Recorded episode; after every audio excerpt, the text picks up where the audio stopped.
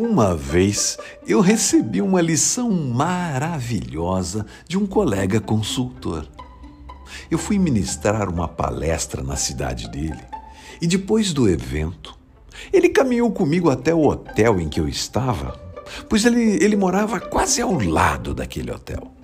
No meio do caminho, ele comentou que a cafeteria do outro lado da rua e que ele sempre visitava tinha um café muito bom.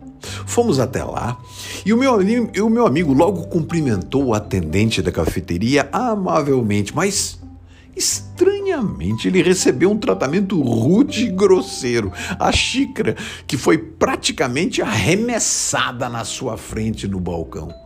E mesmo assim, o meu amigo sorriu polidamente para o atendente e agradeceu.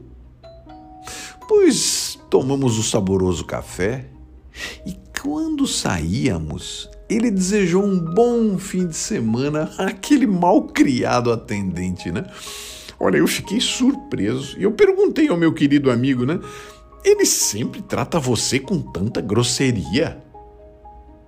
E ele me responde: sim, infelizmente é sempre assim. E eu insisti, né? Você sempre é tão polido e amigável com ele, todas as vezes? Sim, eu procuro ser sempre assim. Olha, e ainda desconcertado, né? Eu fui lá e insisti. Mas por que você é tão educado, já que ele é tão grosseiro com você? Ele me deu um sorriso e me respondeu calmamente. Simples, meu querido Cláudio. Porque eu não quero que ele decida como eu devo agir. Olha, naquele dia eu aprendi que a negatividade de alguma pessoa não tem nada a ver com a gente. Tudo tem a ver com ela mesma. Eu entendi que devemos ser cuidadosos e deixarmos a lógica compassiva governar os nossos movimentos. Quem sabe a outra pessoa pode se envolver e adotar essa nossa compaixão contagiosa. Bela lição, hein?